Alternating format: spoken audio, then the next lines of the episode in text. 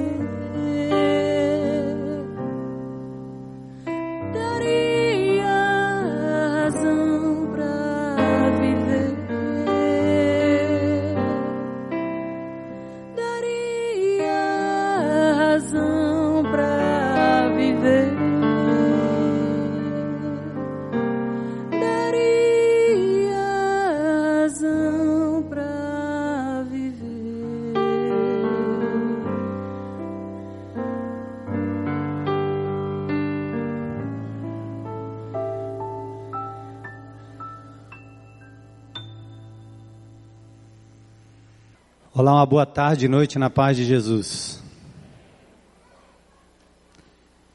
A Ritásia está aí, tá? Ritásia e Daniel? Estão? Vem cá vocês dois, por favor.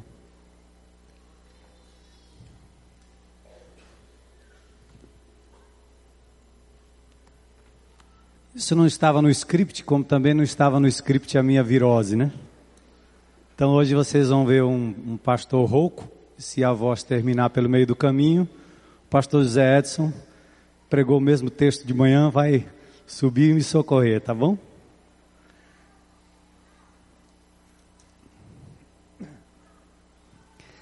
Enquanto eu me preparava para falar nesse texto, é, me ocorreu a ideia de irmos até o, a beira-mar, talvez, ou o dragão do mar, fazer um convite especial a algumas mulheres que ali é, ganham pão através é, dos seus corpos, ou seja, se dando a pessoas que ali transitam.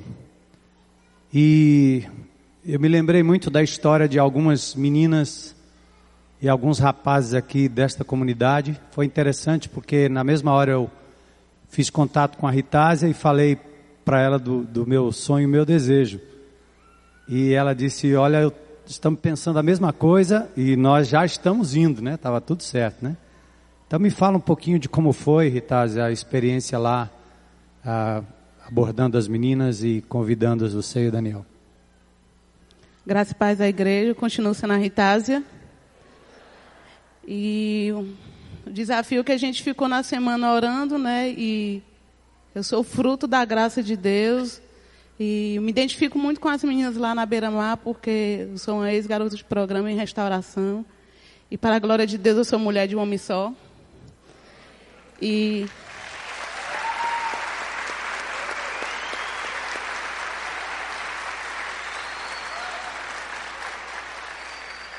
E meu coração, assim, estava gemendo para ir lá falar do amor e da graça de Jesus que vem na minha vida. E aí compartilhei com meu esposo. e ele automaticamente disse: É isso mesmo, assim, se for uma vida, a gente vai lá e vamos pagar o preço. Nós acordamos todos os dias, 5 horas da manhã. E nessa semana não foi diferente, enfrentamos muitas batalhas espirituais, né? Alguns irmãos que iam com a gente também passou por isso. Mas o nome de Jesus foi proclamado e na sexta-feira estivemos lá, teve algumas garotas que disseram, ah, nós vamos. Teve outras que disseram, eu não sei, né? Assim, ficaram na dúvida, mas a gente cremos que a semente foi plantada e em algum momento vai ser germinada. E ontem estivemos lá, teve mais alguns casais da nossa igreja com a gente. E foi assim, puxado, mas o Senhor foi exaltado lá. Hoje nós estivemos lá às 16 horas, como foi combinado, para elas virem conosco. Foi alugado um carro, fretado um carro, e infelizmente nenhuma delas estiveram presente, mas o Senhor esteve presente lá através de dois discípulos, aguardando a presença delas. E nós não vamos desistir, né? A gente foi esse final de semana e continuaremos. Obrigada. Só amém, amém. E o Daniel é um ex-adicto também de drogas e tem uma, uma empresa de reciclagem que no passado distribuía drogas para esses catadores de lixo. E hoje o Daniel tem, junto com a Ritásia, esse casal, sido usados por Deus, os dois, como pessoas para resgatar esses meninos. Famílias, inclusive, que andam por aí perambulando e catando lixo reciclado para trocar por droga. E agora eles têm um posto e um lugar onde eles podem receber o amor de Jesus e ganhar o dinheiro de forma honesta e orientada por um homem de Deus. Eu vou pedir para a Ritase ler um texto, aí você poupa a minha garganta. Pode ser, Ritase? Eu me lembro da Ritase indo para a escola né, Ritase? Deu trabalho. Deu trabalho, né? Nós adotamos a Ritaz e mais algumas outras aí, foi muito bom ver o progresso dela quando entrou na faculdade, né? Quando se formou, certo? Então você lê para mim aqui do capítulo capítulo 4 de João, versículos 1 a 18. Vamos ficar de pé para a gente fazer essa leitura?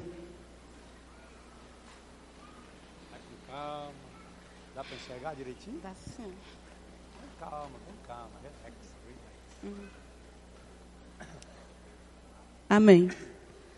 Quando, pois, o Senhor veio a saber que os fariseus tinham ouvido dizer que ele, Jesus, fazia e batizava mais discípulos do que João, se bem que Jesus mesmo não batizava, e sim os seus discípulos. Deixou a Judéia, retirando-se outra vez para a Galiléia. E era-lhe necessário atravessar a província de Samaria. Chegou, pois, a uma cidade samaritana chamada Sicá, perto das terras que Jacó dera a seu filho José. Estava ali a fonte de Jacó. Cansado da viagem, assentaram-se Jesus junto à fonte, por volta da hora sexta. Nisso veio uma mulher samaritana tirar água. Disse-lhe Jesus: Dai-me de beber pois seus discípulos tinham ido à cidade para comprar alimentos. Então lhe disse a mulher samaritana: Como sendo tu judeus, pede de beber a mim, que sou mulher samaritana? Por que os judeus não se dão com os samaritanos? Replicou-lhe Jesus: Reconheceras o dom de Deus e quem é o que te pede? Dá-me de beber. Tu lhe pedirias e ele te daria água viva. Respondeu-lhe ela: Senhor, tu não tens com que atirar e o poço é fundo. Onde, pois, tens a água viva? És tu, porventura, maior do que Jacó, o nosso pai que nos deu o poço, do que do qual ele mesmo bebeu e bem assim seus filhos e o seu gado? Afirmou-lhe Jesus: Quem beber desta água tornará a ter sede. Aquele, porém, que beber da água que eu lhe der, nunca mais terá sede. Pelo contrário, a água que eu lhe der será nele uma fonte a jorrar para a vida eterna. Disse-lhe a mulher: Senhor, dai-me água para que eu não tenha mais sede, nem precise vir aqui buscá-la. Disse-lhe Jesus: Vai, chama teu marido e vem cá. Ao que lhe respondeu a mulher: Não tenho marido. Replicou-lhe Jesus: Bem disseste, não tem marido. Porque cinco maridos já tiveste, e esse que agora tens não é teu marido. Isso disseste com verdade. Amém. Pode orar, Daniel? Amém. Vou pedir para o Daniel orar para a gente. Tá bom? Amém. Senhor Deus, quero te agradecer, Pai, pelo esse dia tão puxado, Senhor, que tudo que foi dito ali, Pai, nesses dois dias antecipados, foi para glorificar e honrar Teu nome, Pai. Amém. Onde a gente tem passado, a gente tem falado, muitos têm corrido até com medo, Senhor. Mas a gente está tá para te servir, Senhor, caminhar contigo. E para onde Tu nos mandar, Senhor, a gente vai estar tá lá para fazer a Tua obra, Senhor. Quero te pedir bênção e graça pela essa igreja e por nossas vidas, Pai. Em nome de Jesus, amém. Até mais. Né?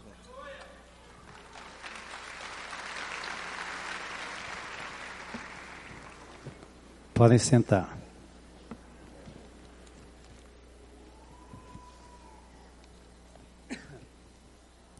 Quando eu era pequenininho, tinha um comercial que dizia tosse, bronquite rouquidão, tome xarope São João. Né?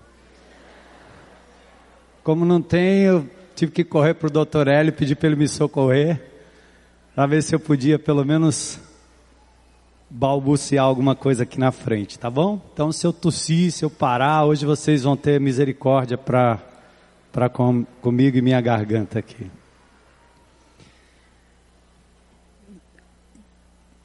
Queridos, fica absolutamente claro que a nossa sociedade tem feito da mulher uma coisa mais do que uma pessoa. É a coisificação dos seres humanos. E agora, quando a gente fala de mulher, não é só mulher, homem também. Se tornaram espécies de objetos de consumo. Toda a mídia, toda a indústria alimentar, às vezes até a própria indústria farmacêutica, os governos, os políticos fazem do ser humano simplesmente objetos dos seus testes e das suas explorações. Quando chega na área da sensualidade, a sociedade tem colocado para as mulheres modelos absurdos que vão muito além daquilo que seria a realidade de cada pessoa. Ah, muitas mulheres são atacadas pelo modelo que é mostrado a cada dia na mídia, nos outdoor, como foi outdoors, como foi dito aqui. É, e aí as mulheres vão criando modelos perfeitos, sexys, como as carnavalistas, carnavalistas da, da, da Globo, mulheres talvez de ponta, inteligente, como a Dilma, como Marta Suplicy e outras. Enfim, Gisele, Ana Hickman e tantas outras acabam sendo os grandes modelos, fazendo com que a mulher deixe de olhar para si mesma como uma criatura de Deus singular, especial, feita de uma forma especial, e que Deus tem um propósito e um plano especial para cada uma. É isso que a sociedade faz. Trazer modelos absurdos que fazem com que façam com que as mulheres percam seu referencial diante do Criador. E na busca de imitar esses modelos, na verdade não nos damos conta de que essas mulheres que se apresentam na mídia também têm suas lutas pessoais, suas imperfeições e vivem numa sociedade também que as corrompe e as usa até a última gota. Muitas artistas já saíram de cena. Engraçado que eu, eu escrevendo essa mensagem um tempo atrás, falava de uma determinada mulher como sendo a apresentadora do Fantástico. Já era. Agora é uma nova. Essa aqui não demora muito, também já era, já será. Porque a mídia tem sempre que trocar alguém que vai ficando mais velho, mais enferrujado, ou mais enferrujada por alguém mais novo. O feminismo, também despertado no começo do século passado, tentou lutar contra a coisificação da mulher, principalmente no mercado de trabalho, mas acabou fracassando. Hoje as mulheres são realizadas profissionalmente, em parte, mas isso a um custo muito alto da sua própria saúde, da sua própria vida e principalmente do seu próprio lar. Lutou-se contra a discriminação no trabalho, mas inúmeras mulheres ainda são pagas de uma forma exploradora e elas não obtêm o que mereciam.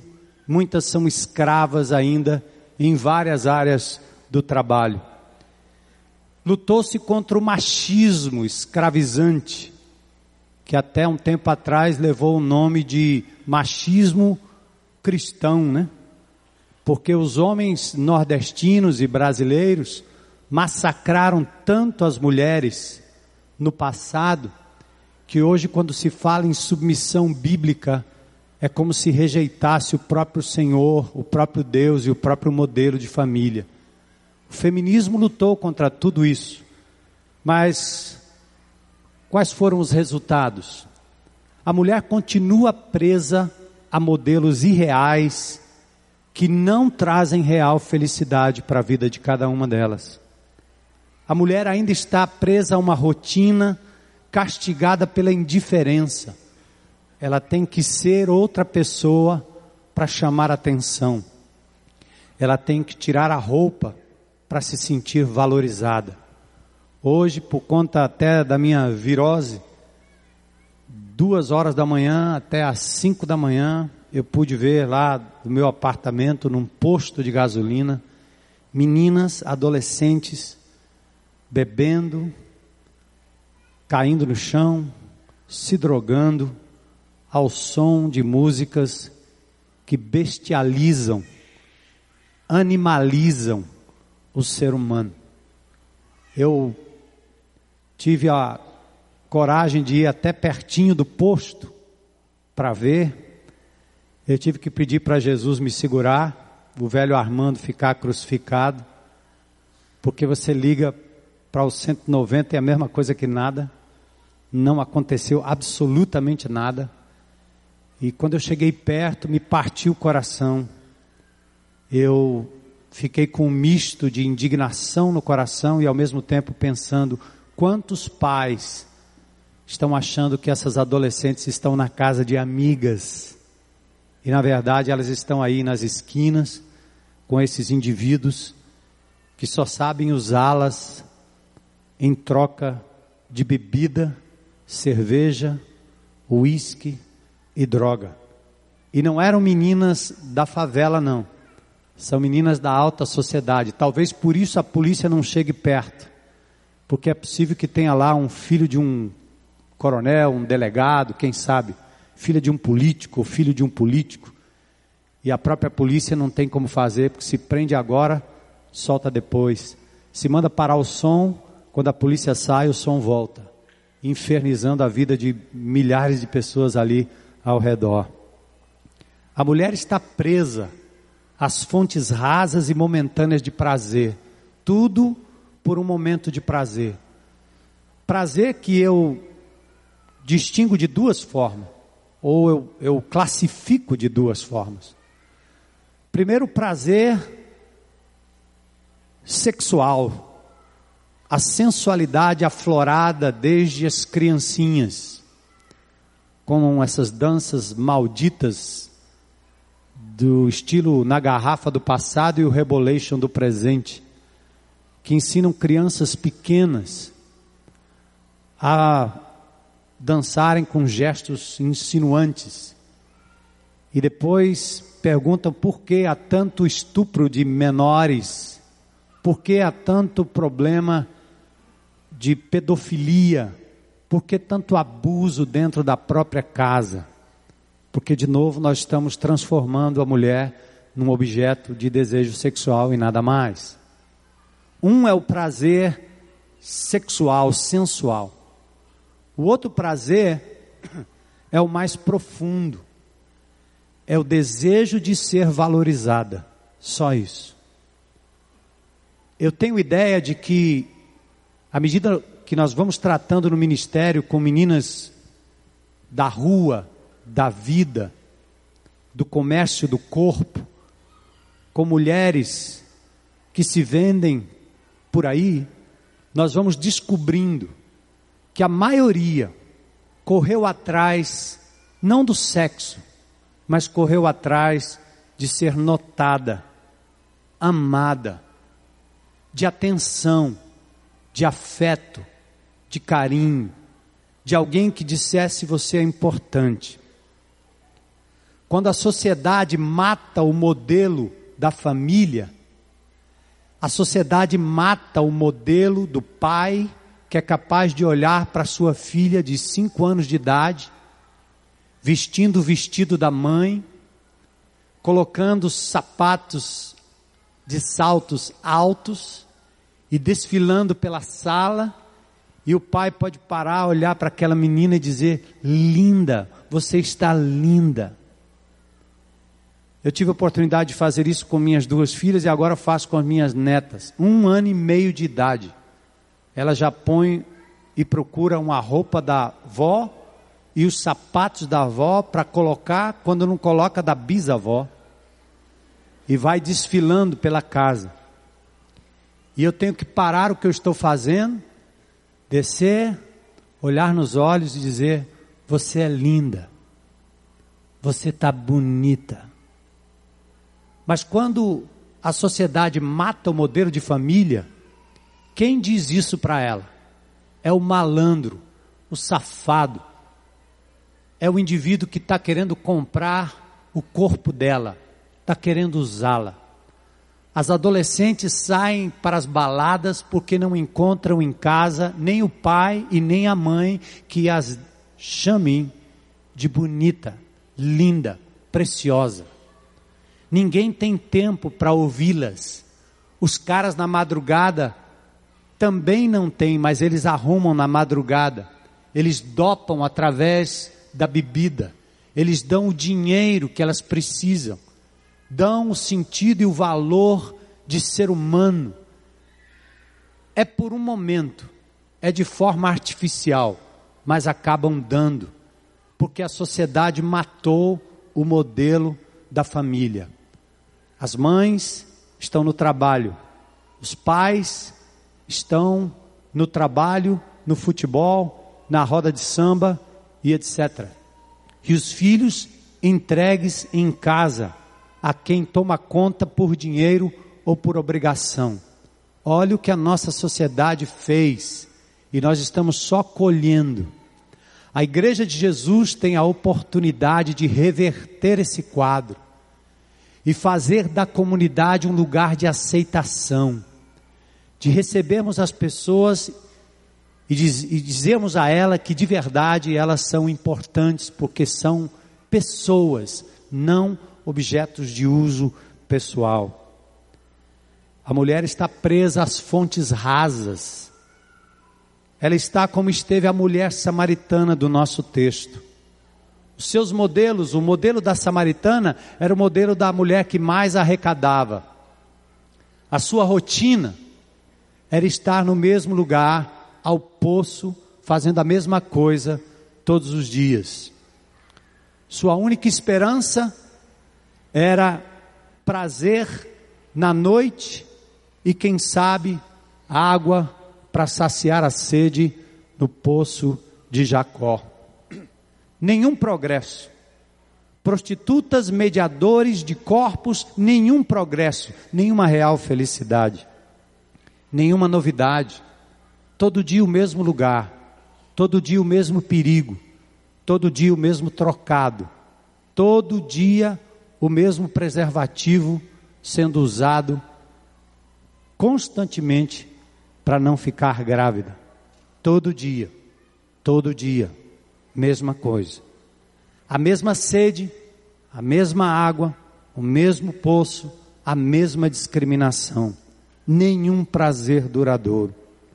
Até que essa mulher um dia teve um encontro pessoal com Jesus. O contexto do livro de João acontece assim. No capítulo 3, nós temos um diálogo de mestres.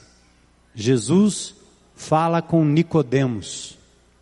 No capítulo 4, nós temos um diálogo de opostos um homem e uma mulher, um judeu e uma samaritana. Entre os dois, só havia algo em comum: o lugar, a sede e a busca da saciedade. Algo comum aos seres humanos. Jesus estava lá, na hora certa, na hora exata, acessível, cheio de compaixão, cheio de misericórdia, para a busca comum de água, mas capaz também de oferecer algo muito mais profundo para aquela mulher. Jesus mostra a diferença entre a fonte temporária e a fonte eterna. Vamos examinar o diálogo. João capítulo 4, verso 1, a ocasião do encontro. Igreja, deixe-me fazer um paralelo. Se eu não conseguir chegar até o final, vocês vão saber qual o paralelo que eu estou fazendo. A abordagem de Jesus para com essa mulher é a abordagem que o corpo de Cristo deve ter hoje em relação às pessoas que estão sendo usadas na sociedade. Fechar os olhos criticar sem amar, não abrir a sua casa, sua vida, o seu grupo pequeno para a inserção de pessoas que estão à beira do poço, não é ser corpo de Cristo, é ser egoísta, é querer salvação para si próprio, é não ter compaixão, é não ser o corpo de Cristo aqui na terra. Eu acho que à medida que eu vou ficando mais velho, eu vou ficando mais cansado de crentes que ainda insistem em se fechar para aquilo que é a prioridade da nossa presença aqui na terra. O nosso Jesus, nosso Senhor e Mestre, veio buscar e salvar o que se havia perdido. Então, esse texto não é mais um texto bonito sobre a coitadinha da mulher samaritana, não. É um texto que deve ser e servir de lição para nós enquanto corpo de Cristo. Ou você estende os seus braços, ou você abre a sua casa, ou você abre o seu grupo pequeno, para que pessoas possam entrar cambaleando como a samaritana, desprezadas como ela, ou nós vamos morrer de estagnação com o evangelho apodrecido de crentes que ficam cuidando uns dos outros o resto da vida.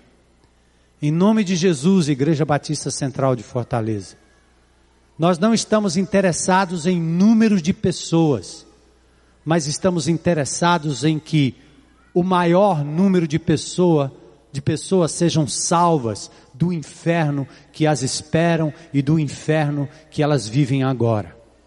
Aliás, eu sei que só sente assim quem já passou por lá. Só chora, como a Ritásia chorou aqui na frente, quem já foi garota de programa.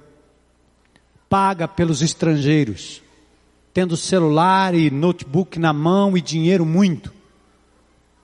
Só quem passou por lá sabe disso, só quem sabe o quanto estava perdido é capaz de, pela graça, alcançar aqueles que perdidos estão. A ocasião é o capítulo 4, verso 1. Ao saber dos comentários dos fariseus, Jesus sai da Judéia para a Galiléia, iniciando a evangelização de outros povos, outras ovelhas. O local do encontro era a província de Samaria. Vocês já aprenderam que os judeus evitavam passar por Samaria. O próprio Jesus, certa feita, ao vir da Galiléia para a Judéia, passou por Samaria e lhe foi rejeitada a estadia ali naquele lugar, exatamente por conta da rixa, da briga entre judeus e samaritanos. Tal episódio demonstra o cuidado de Deus e o seu plano perfeito para aquela mulher. Não era uma questão de sorte, mas um desígnio maior que atingiria uma mulher para depois atingir muitos outros samaritanos. Quando o Senhor me atingiu lá na zona norte de São Paulo, ele sabia, não foi coincidência que ele fez com que uma mulher de Deus, pessoas de Deus passassem ali para me convidar. Não foi coincidência. Assim não foi com a samaritana também. Aliás, você não está e nunca esteve esquecida pelo Deus que a ama como você está hoje. Onde você está? Ele preparou esse momento e esse encontro de modo especial. As circunstâncias do encontro estão no verso 5 e 6. Jesus está cansado da viagem. Ele chega a Sicar, moderna Ascar, meio caminho entre o monte Ebal e Gerizim. Ele assenta-se junto à fonte por volta da hora sexta. A hora naquela região era contada a partir das seis da manhã. A hora sexta, portanto, era doze horas, meio-dia horário do sol a pino. Jesus assenta-se junto à fonte por volta da hora sexta. Nisto chega uma mulher samaritana. A hora não é mais conveniente, porque todas as mulheres de bem iam ao poço ao entardecer, da hora nona em diante. Só uma mulher que passou a noite com os amantes e que não se identificava e não se misturava com as mulheres que tinham maridos de verdade, iria ao poço ao meio-dia. Coincidentemente, ou por providência divina, como nós chamamos, Jesus estava lá com aquela mulher. O texto não diz que ela era uma prostituta.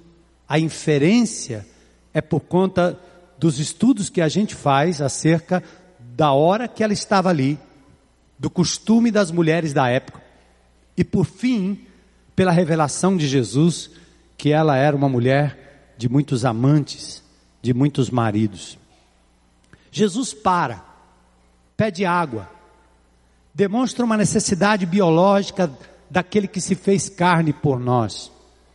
E talvez cabe aqui para você, meu irmão, uma, um exemplo de abordagem. Muitos de nós pararíamos naquele poço e abriríamos a Bíblia no Velho Testamento e mandaríamos um sermão condenando a mulher samaritana porque ela estava ali naquela hora, porque ela era mulher, porque ela tinha cinco maridos, porque ela tinha que aceitar Jesus naquela hora, senão ela ia pro, iria para o inferno. Jesus não começou assim. A grande dificuldade que nós temos de nos aproximarmos das pessoas é que não apenas nós perdemos o senso de misericórdia e de amor para com o próximo, mas nós perdemos também até o jeito de abordar. Nós agimos como crentes como se nós fôssemos super-homens, que não sentem, não choram, não têm medo, não adoecem, não pecam, não erram, e nós chegamos com a nossa teologia, os nossos versículos bíblicos, o nosso Novo e Velho Testamento memorizado, e logo trancamos o coração da pessoa que nos ouve. Olha o que Jesus fez. Ele era o Senhor dos senhores, o Criador. Ele chega perto da mulher e fala de coisa comum: água. Água. Jesus demonstra que todos nós, independentemente da crença ou posição social, temos necessidades comuns, pontes, oportunidades de aproximação que vão para além das barreiras do preconceito. Muitos meninos e meninas da noite estão em busca do carinho e do amor perdidos na infância. Como não abrir a casa e o coração para os milhares de jovens e adolescentes e adultos perdidos? Nós precisamos encontrar a ponte, o lugar comum. Aí vem a questão racial no verso 9, para a gente adiantar. A mulher pergunta: estranho, como é que você, judeu, está aí falando comigo? Essa é uma questão importante porque os judeus odiavam os samaritanos. Tem um livro apócrifo que diz o seguinte, Eclesiásticos 50, 25 e 26. Por duas nações minha alma sente abominação, sim, por uma terceira que não é povo, os habitantes de Seir e da Filistia, e aquela nação toda que habita em Siquém, ou seja, os samaritanos. Como você, um judeu, pode se aproximar de mim, uma samaritana? Jesus não estava preocupado com as barreiras raciais, com os preconceitos. Jesus estava preocupado em chegar perto daquela mulher e dialogar com ela. E a entrada, o início do diálogo foi a necessidade comum. Aí vem a questão crucial. Jesus disse no verso 10: Ah, se você conhecesse o dom de Deus. Ah, se você tivesse noção do presente de Deus para você. Quando eu olho para essas meninas e meninos na rua, nos bares, nas esquinas, nas casas de shows, nessa fortaleza prostituída, demonizada, eu fico pensando, ah, se eles conhecessem a graça de Jesus, o prazer que é andar com Jesus. Ah, se eles conhecessem, se elas conhecessem. Mas a ideia é, meus irmãos, como é que eles vão ouvir se não há quem pregue? Como é que eles vão saber se não há quem seja capaz de amar de verdade? Além de cuidar dos seus próprios interesses todo o tempo, todo o tempo, todo o tempo, todo o tempo, todo o tempo. Tendo Jesus falado de água, ele pede água e fala de água viva. Aliás, Jesus, no versículo 7 a 13, ele aborda a mulher, dizendo: Dá-me água de beber, dá-me de beber, pega a água e sirva-me.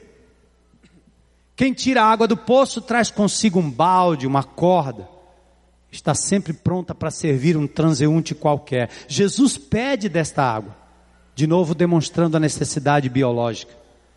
Ela acha estranho um judeu falando com ela. E Jesus então diz: Ah, se você conhecesse o presente de Deus e aquele que te pede, você não só lhe pediria, você que me pediria, mulher, e eu lhe daria água viva. Ela não entendeu nada. Como um ser humano normal, não vai entender essas palavras que normalmente saltam da Bíblia, da palavra de Deus, do Velho Testamento. Jesus usou, primeiro pede de beber água normal. E quando ela coloca a questão racial, Jesus fala de uma água espiritual. Ela fica intrigada. Interessante. Ela diz, do tipo assim: cadê o balde? Cadê o teu poço? Porque Jesus disse: se você me conhecesse, conhecesse o dom de Deus, você me pediria e eu lhe daria água viva. E ela está dizendo agora Cadê o teu balde? E onde é esse tal poço que tem água viva? Aí ela vai tratar da questão da tradição, né? És tu porventura maior que Jacó, nosso pai, que nos deu o poço, do qual ele mesmo bebeu, e bem assim seus filhos e gado? A samaritana era uma mulher presa pela tradição. Para ela, Jesus não poderia ser maior do que Jacó, assim como não poderia ser maior que Abraão, como algumas acham que Jesus não pode ser maior que José, que Maria, que Santo Expedito, que homens, mulheres, amantes, poderosos, dinheiro e etc. Aí Jesus volta a conversar com a mulher. Ele diz assim: Olha, quem beber desta água aí, que você está tirando todo dia, vai tornar a ter sede. Aquele, porém, que beber da água que eu lhe der, nunca mais terá sede. Que coisa tremenda. Se vocês perceberem um pouco, o texto vai continuar e lá na frente a gente fica sabendo. Jesus está falando da água H2O, mas ele também está fazendo a referência àquilo que sacia a sede de significado e de sentido para aquela mulher. É mais profundo. Olha para a sua própria vida. O que é que lhe satisfaz? O que é que sacia a tua sede? O que é que te dá prazer? O que é que te dá significado? É o olhar de um galã, é uma palavra de uma mulher que te chama para um programa. É a moça que trabalha lá no, na sua empresa. O que é que te faz abandonar a sua casa, sua mulher, seu marido, sua reputação, sua vida, para se entregar a alguma coisa por um momento e se sentir importante? Um trago. Um trago. Seja do cigarro, seja da bebida.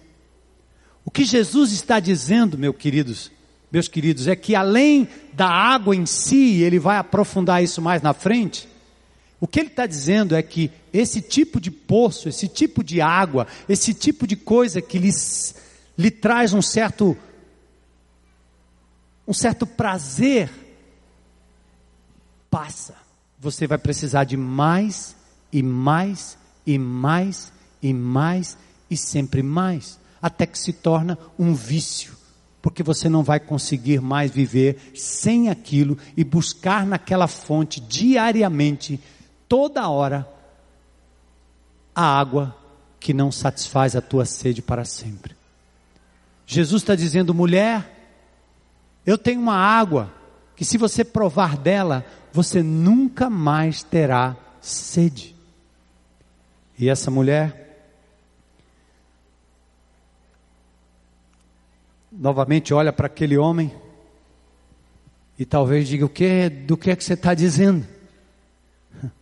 Seu coração continua vazio. E Jesus está dizendo: perceba a sede constante que está te levando para o poço toda hora.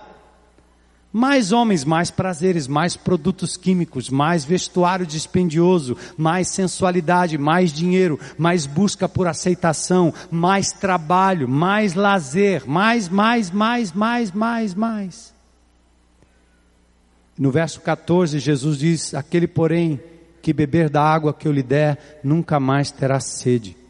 Pelo contrário, a água que eu lhe der será nele uma fonte a jorrar para a vida eterna. Em contraste com o verso 13, Jesus fala de água viva, aquela que resolve definitivamente o problema da sede humana. O salmista diz: A minha alma tem sede de ti, ó Deus. O homem foi feito pelo Criador para depender dele e ser saciado pela presença dele. O ser humano foi feito para ter prazer em Deus e por Deus, naquilo que Deus é em primeira instância e naquilo que Deus dá. O ser humano foi feito para viver desta forma. Mas quando ele risca Deus da história e decide viver como se ele fosse o centro de todas as coisas, ele passa a beber de poços com águas rotas, que não saciam a sede. Aí o homem tira Deus do centro da sua vida e começa a colocar alguma coisa, ou alguma pessoa, ou algumas pessoas, ou alguma atividade, ou uma busca profissional, coisa assim, vai assumindo lugar. E nós não nos damos conta, logo estamos indo ao poço das cisternas rotas, com águas que não saciam a sede. Jesus estava dizendo isso e mostrando isso àquela mulher. Este jorrar quer dizer saltitar, sair de dentro, jorrar para fora. É uma alegria, um prazer que vem para dentro, satisfaz a minha alma e é capaz de transbordar para a vida de outras pessoas. Essa água é definida na Bíblia em algumas passagens. Deixe-me ler aqui Jeremias 2,13, que diz assim: Dois males cometeu o meu povo a mim me deixaram o manancial de águas vivas e cavaram cisternas rotas que não retêm as águas. Jeremias 17, 13 diz: Ah, Senhor, esperança de Israel, todos aqueles que te deixam serão envergonhados, o nome dos que se apartam de mim serão escritos no chão, porque abandonaram o Senhor, fonte das águas vivas. Deuteronômio 8, 7 diz: Porque o Senhor teu Deus te faz entrar numa boa terra, terra de ribeiros de águas, de fontes, de mananciais profundos. Isso falando a nação de Israel. Mas Deus é a nossa fonte única de prazer perene e constante. Eis a água, eis a fonte, o Senhor Jesus rocha, tesouro, abrigo, alegria, canto, viver, morrer, razão para viver. Paulo dizia que estar em Cristo é ter tudo, é perder tudo para ter aquilo que é de melhor ou que há de melhor.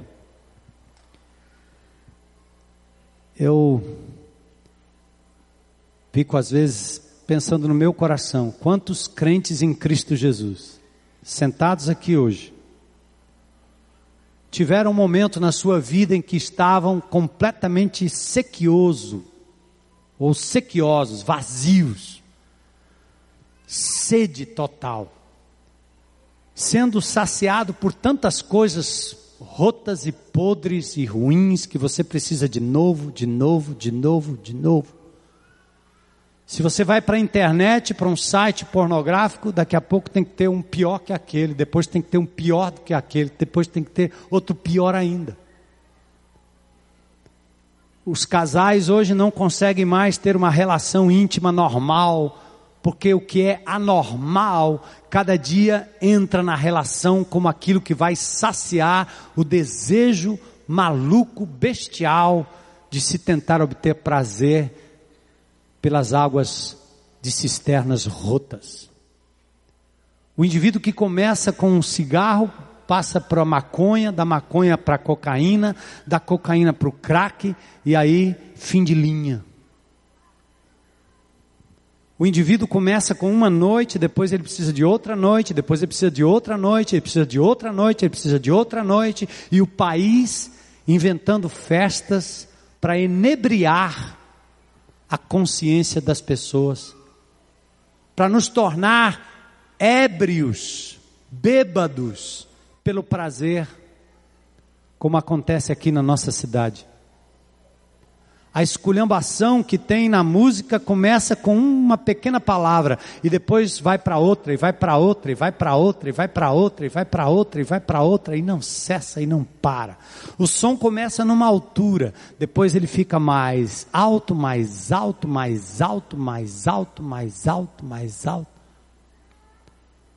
Você logo tem admiração por um time, daqui a pouco você tem admiração, daqui a pouco você tem afeição, daqui a pouco você está virando um fanático, daqui a pouco você está se entregando tanto que você perde a sua identidade. Queridos, Jesus um dia nos resgatou dessa maldita sede constante por prazer, por satisfação Muitos de nós aqui estávamos vivendo em busca de uma palavra de aceitação de A, de B e de C. Você ri porque se não ri ninguém te aceita. Você faz determinadas coisas e tenta ser engraçado, porque se você não for engraçado, ninguém lhe aceita. Você vai para uma roda de amigos e se você não tomar uma, duas, três, ninguém lhe aceita. Então você continua fazendo a mesma coisa constantemente, numa intensidade cada vez maior, na tentativa de saciar a sua sede de prazer, lembra lá no início? E de significado. De prazer e de significado. Um dia, no fundo do poço, a vida arrebentada, nós conhecemos Jesus como essa mulher à beira do poço de Jacó. E ele disse: Armando, eu tenho algo melhor do que isso aí. Essa água, você vai ter sede de novo. Ele fez isso com você, ele fez isso com você. Vocês, vocês estão lembrados? Do dia em que Jesus entrou na vida de vocês? A pergunta talvez seja, antes de nós partirmos para os passos finais aí, como é que você pode, de fato, dar o passo para obter essa água? Para quem nunca fez isso, é falar aos crentes em Cristo Jesus aqui hoje à noite, por que é que nós voltamos de novo a beber da água rota e podre? Por que, que nós nos esquecemos tão facilmente de que o nosso prazer maior está nele? E quando nós buscamos o prazer nele, ele acrescenta as demais coisas. Jesus não quer que eu seja uma pessoa sem vida, sem alegria. Mas Jesus dá uma alegria que não depende da química.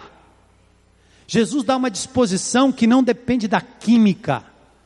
Jesus dá uma relação de pertencer, uma relação que é construída dentro do casamento, dentro da família.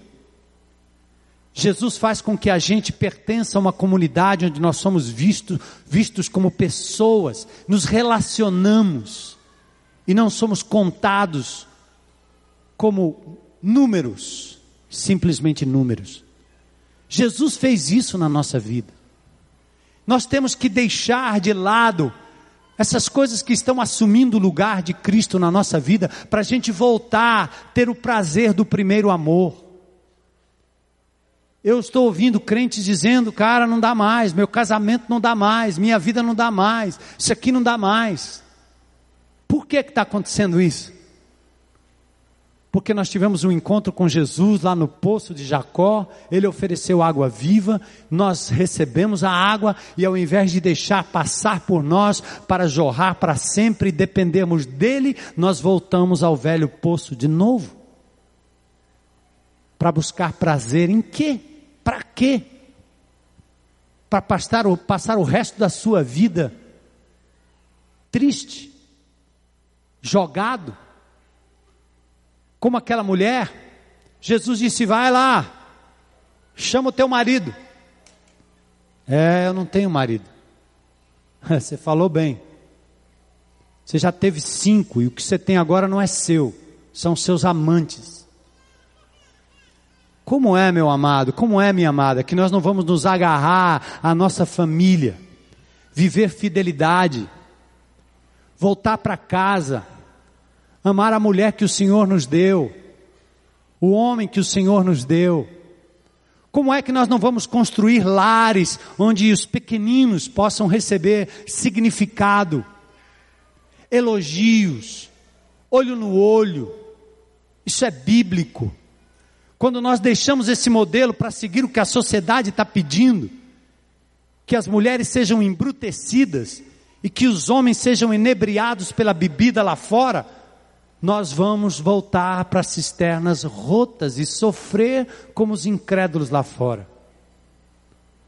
Mas eu queria deixar uma palavra para talvez aqueles que estão aqui hoje à noite estão perguntando como é que eu posso saciar a minha sede hoje.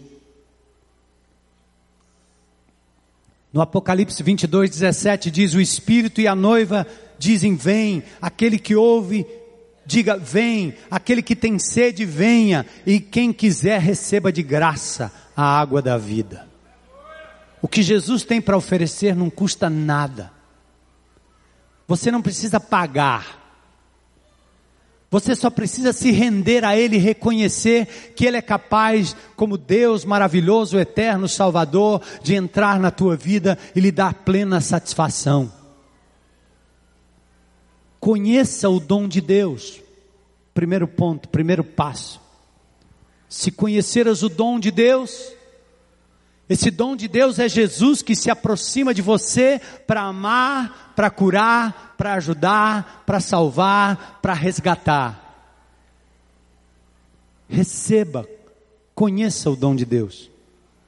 Segundo passo, reconheça que Jesus Cristo é o Verbo Criador, Cordeiro, Mestre, Filho de Deus, o profeta, o provedor, o Salvador, o Emanuel, o Deus forte, o Príncipe da paz. Reconheça. Só Jesus Terceira coisa, admita o seu fracasso, admita o seu vício, dê nome ao seu pecado. Jesus, que conhece o coração do homem, declara-se conhecedor da situação pecaminosa da samaritana. Ela tenta eliminar a exposição do seu pecado com uma breve resposta: não tenho marido. Vai chamar teu marido. Ela diz: Não tenho marido. Ela não confessa. Ela simplesmente fala a verdade, mas esconde por trás de si o problema, o vício, a dependência. Jesus abriu a vida daquela mulher e mostra que ela teve cinco maridos e estava vivendo com um homem que não era o seu marido. E ela mais tarde diz: para os samaritanos: Ele é aquele que disse tudo que eu estava vivendo e fazendo. Querido, queridos, como é que está hoje à noite o seu coração? Por quem você se sente atraído a ponto de admitir vender o seu corpo, trocar a sua família, trocar o, o aconchego do seu lar, trocar atenção daquelas pessoas que vão lhe amar até que a morte os separe. Como é que está seu coração hoje? Por quem você se sente atraído ou por que você se sente atraído? Jesus está dizendo: é, você já teve cinco, e o que você tem agora não é seu. Ele abre e revela. Jesus sabe onde você anda, com quem você anda falando, os sites que você anda entrando, as literaturas que você anda lendo, as pessoas com quem você tem estado, os olhares que você tem trocado, as loucuras que você tem pensado. Jesus sabe de tudo. Primeiro, conheça o dom de Deus. É de graça, é para você. Segundo, reconheça que Jesus é este capaz de lhe dar prazer para sempre. Terceiro, admita o seu pecado, dê nome ao seu pecado. O Celebrando a Restauração tem esse mote de dizer: limpo por tantos dias e tantos meses do pecado, da procrastinação, da ira, da sensualidade, da malícia, da dependência, da usura, do vício, da droga, da mentira, do orgulho, dê nome aos seus pecados. Abra a boca, faça um inventário, compartilhe com as pessoas do seu grupo pequeno, mas dê nome aos seus pecados, confesse.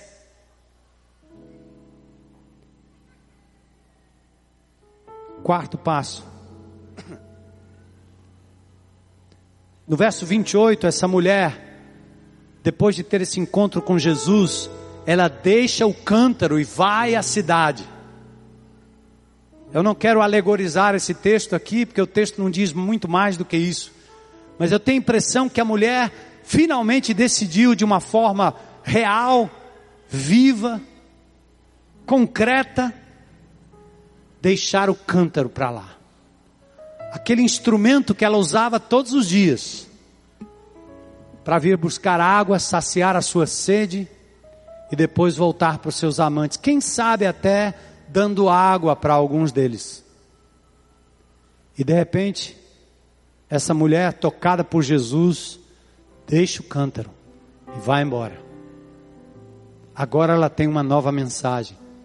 Agora a água viva está jorrando dela. Ela volta para Samaria provavelmente aos seus antigos amantes, e diz para eles: venham, vocês precisam conhecer um homem que tem revelado tudo o que eu tenho feito, tudo o que eu tenho passado. O texto diz que aqueles homens vieram a Jesus por causa do testemunho dela.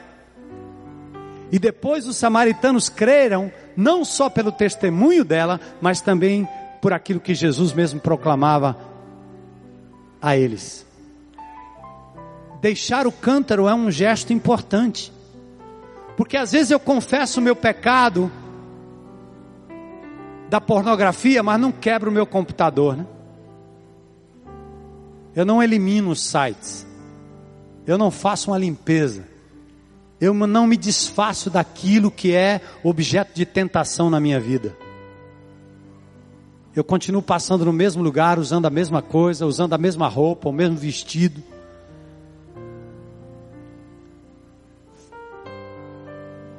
Tomando o mesmo gole. Hoje à noite, você pode deixar o cântaro, como aquela mulher.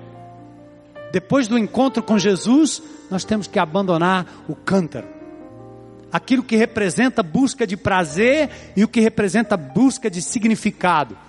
Joga fora, quebra. E depois disso, vem para Jesus. A Bíblia diz que no amor não existe medo, o perfeito amor lança fora o medo. Seja livre para amar com o amor de Jesus. Liberte-se dos modelos irreais de felicidade. A igreja de Jesus está andando na contramão da sociedade pós-moderna. Nós vamos parecer uns bichos mais esquisitos do planeta Terra em pouco tempo. Porque nós olhamos para as pessoas como Jesus olhou, porque nós queremos amar as pessoas como Jesus amou, porque nós queremos dar importância ao que Jesus dá importância, porque nós queremos valorizar o corpo como templo do Espírito, porque nós queremos nos manter castos, virgens para Jesus. Ao invés de ficar distribuindo e usando as camisinhas dadas pelo governo contra doenças sexualmente transmissíveis, nós vamos continuar dizendo que somos fiéis à esposa, ao esposo, vamos continuar dizendo que os filhos devem obedecer os seus pais, que os pais devem amar os seus filhos, que trabalho não é mais importante que família, que ministério e igreja não é mais importante que família. Nós vamos continuar dizendo isso. E que Jesus é o nosso pão, a nossa água, é aquele que traz sentido para aquilo que nós somos.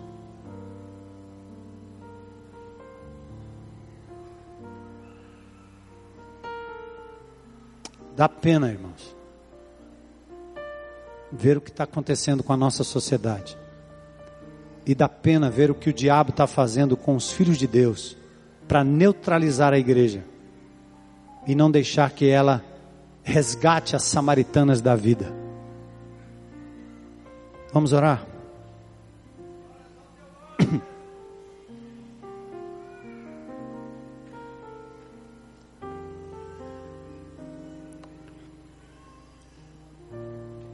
Senhor,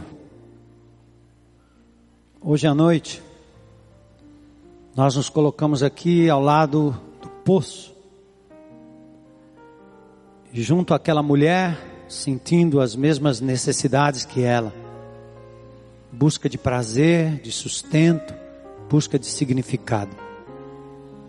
Trazemos com a, trouxemos com, conosco hoje à noite, Senhor, os nossos cântaros, cheios de planos, projetos, filhos, casa, trabalho, empreendimentos, lazer, cheios, Senhor. E hoje, em nome de Jesus, ajuda o teu povo, Senhor, a esvaziar o cântaro, a deixar o cântaro de lado, para beber da água viva, tão somente da água viva e sentir o prazer de ver o Espírito de Deus jorrando através de nós vida, significado, amor, misericórdia, graça, paz, longanimidade, bondade, justiça, prazer naquilo que o Senhor tem prazer. Faz isso, Senhor.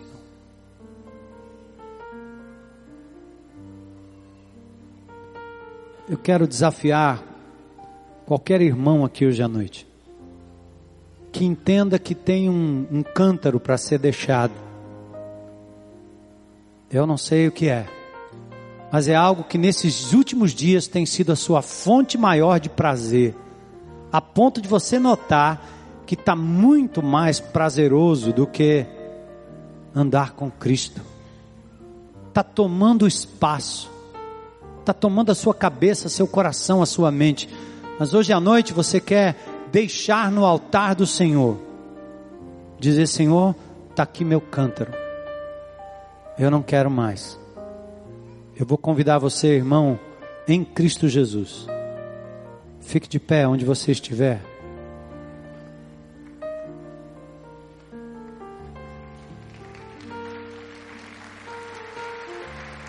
Pronto, vamos Vamos deixar no silêncio. Irmãos em Cristo Jesus. Eu estou falando agora com vocês que são crentes em Jesus. Talvez hoje seja uma noite de decisão em que a gente derrota aquilo que o diabo jogou para dentro do nosso cântaro. A gente despeja aquilo que o diabo colocou e dá lugar para que Jesus nos encha do seu espírito. Cântaros, coisas que estão tomando o lugar de Deus na sua vida, que estão lhe dando muito prazer, mas é passageiro demais, é fútil, você sabe disso. Pode ser uma pessoa, pode ser um objeto, pode ser uma conquista, pode ser uma busca, pode ser algo aí que você está colocando no seu coração e que você está percebendo que isso não é o que Deus quer para você agora. Fica de pé e diga: Senhor, eu largo meu cântaro aqui em nome de Jesus. Eu largo aqui em nome de Jesus.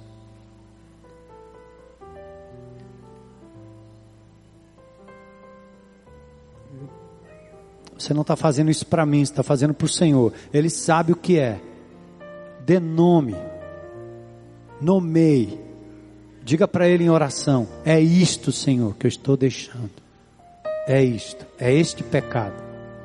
É esta coisa. Podem sentar, podem sentar. E agora eu quero perguntar se tem alguém aqui hoje à noite que nunca fez uma decisão por Jesus e hoje está se vendo no poço com uma mulher samaritana e está reconhecendo que Jesus é aquele capaz de saciar a sua sede para sempre, de prazer e de significado. Tem alguém aqui nesse lugar hoje à noite que está dizendo hoje eu entrego minha vida a Jesus, também eu largo meu cântaro para receber Jesus como meu Senhor e Salvador. Tem alguém aqui? Levanta a mão, Deus te abençoe. Fica de pé. Valeu. Valeu. Valeu. Valeu. Muito bom. Deus te abençoe. Fica de pé, pode ficar. Coragem. Deus te abençoe, cara. Deus te abençoe. Deus te abençoe. Deus te abençoe, querido. Deus te abençoe. Aleluia. Deus te abençoe.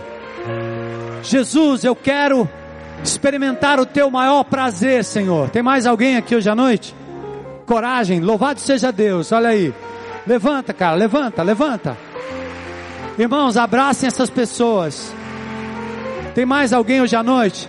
Senhor, eu não quero mais. Eu estou deixando aqui hoje à noite. Eu estou deixando aqui, nesse lugar. Glórias ao teu nome.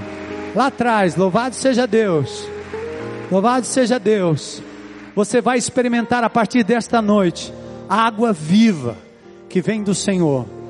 Vem do Senhor.